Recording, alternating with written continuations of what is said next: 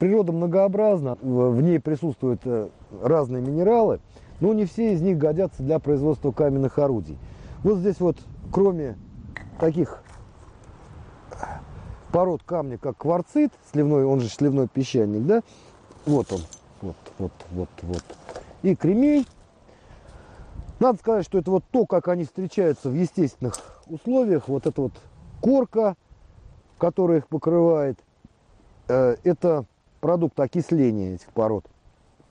Вот это вот прям вот видно, что он прям с выхода в камне. А, встречаются также и различные вот такие вот плитчатые конкреции, вот, которые, вот такие вот куски, которые не, скажем так, невозможно расщеплять. Лишь некоторые из этих минералов дают ровные сколы. И большая часть из них, вот человеком каменного века, тем минералы, которые дают вот эти вот сколы ровные, она была использована. Ну, вот я покажу, в чем разница. Если мы ударим, скажем, по... вот. видите, даже если я ударю вот скол, то у нас такого ровного не получится. Да, у нас получится, он будет откалываться кусками. А если мы ударим ну, вот сюда, скажем,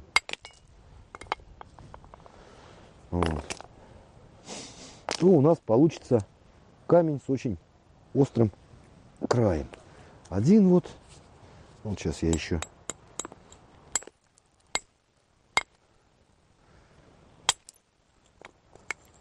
посмотрите, с очень острым краем, который у нас прекрасно режет. Сейчас я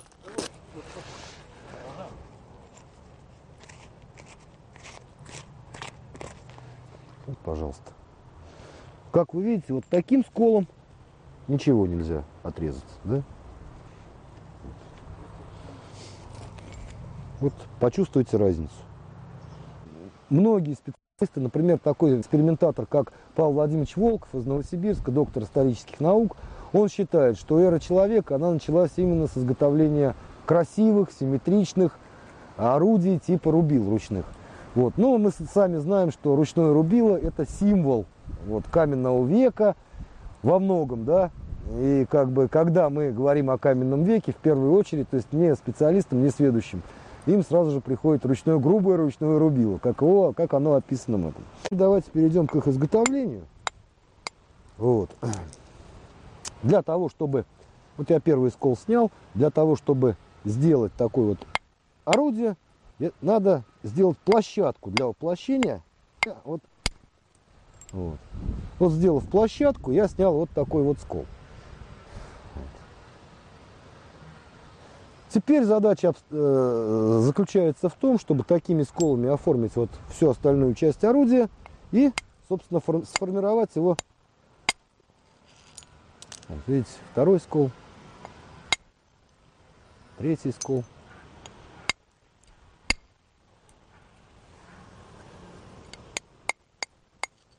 Ах ты, небольшой заломчик у нас, ну, это допустимо.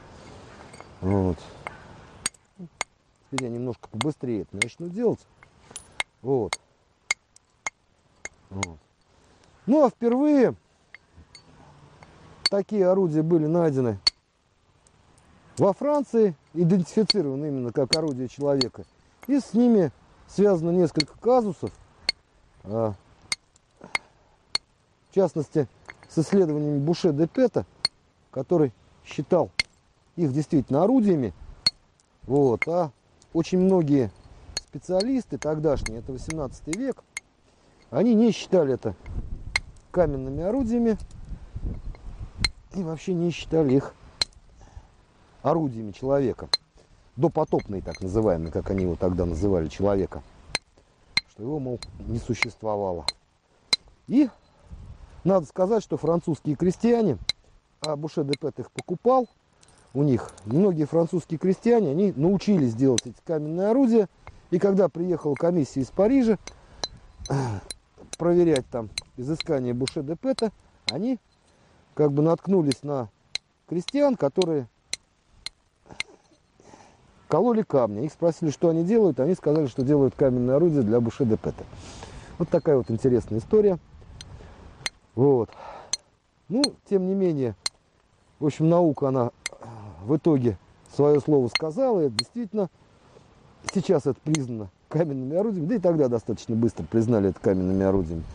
Вот. Ну вот видите, вот пока суть до дела, мы уже оформили одну из режущих кромок этого орудия. Вот, и одну из поверхностей. Здесь небольшие заломчики, мы их потом снимем. Мы их потом снимем. Вот.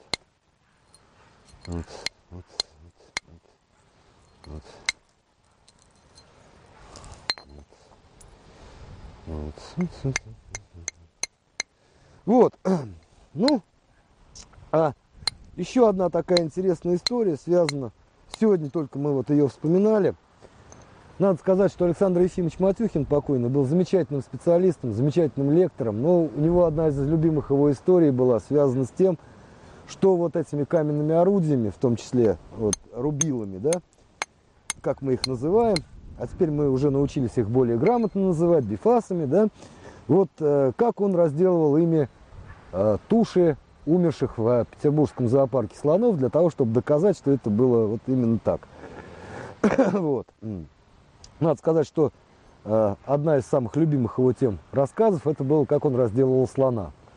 Вот. Э, действительно, говорят, что, мол, студенты, мол, на, в Санкт-Петербургском зоопарке от гангрены умер слон, и Александр Ефимович Матюхин, вот, договорившись заранее, взял тушу этого слона и со своими учениками разделал ее.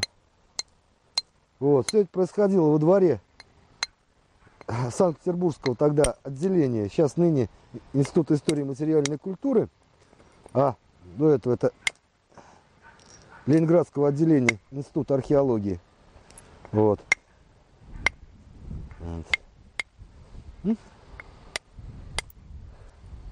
И надо сказать, что все это не, не просто э, э, здорово воняло, да, поскольку слон умер от гангрены.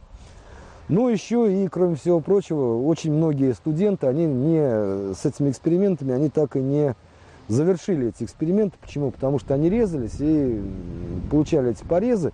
И, говорят, из первоначальной группы студентов не уцелел никто. Ну, на самом деле, как бы это не было смешно, если бы не было так, это было бы так смешно, если бы не было так грустно, рассказывают участники этого опыта. Сейчас сами уже очень хорошие археологи, очень хорошие специалисты. Они рассказывают о том, что одна девочка едва не умерла, потому что она получила буквально, у нее начиналось заражение крови из-за трупного яда, который вот в этом слоне содержался. Вот. Ну а пока я все это рассказывал, мы еще продвинулись да, в изготовлении этого орудия. Посмотрите, оно у нас уже получает классическую такую форму, да, которую мы знаем все по учебникам вот, э, нашего. Вот. Ну, Александр Ефимович Матюхин, он по этому поводу говорил, ах, вот типа современная нынешняя молодежь, она типа, никуда не годится, не умеет даже слонов разделывать. Любил он так шутить. Вот.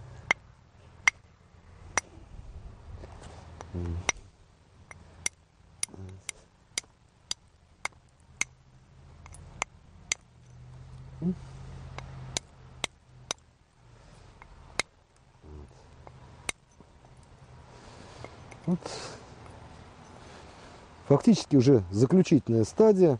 Ну, можно вот это вот уплощение снимать, можно не снимать. Я его даже, наверное, снимать не буду. Просто для того, чтобы просто сэкономить время. Да? Вот, чтобы не отнимать внимание наших зрителей и слушателей. Вот. И перейду к тому, что же можно делать этим замечательным совершенно орудием. Ну, во-первых, им можно резать. Вот так, как это делал Александр Ефимович, вот зажав его так вот в руке. Давайте я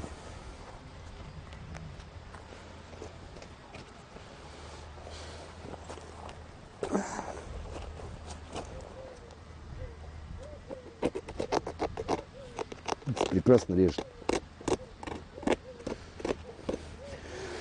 Во-вторых, рубить. Ну, рубить не так, как вот показывают в учебнике, да, а вот взяв его вот так вот опять-таки в руку,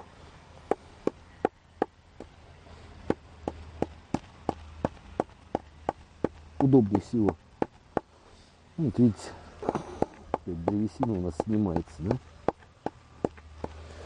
Копать. А копать как раз удобнее, рыхлить. Копать удобнее именно вот так вот. Вот. В общем-то, у нас получился, получилось орудие. По тем временам абсолютно нужное. Да, красивое, абсолютно нужное. Настолько универсальное, что швейцарский нож отдыхает.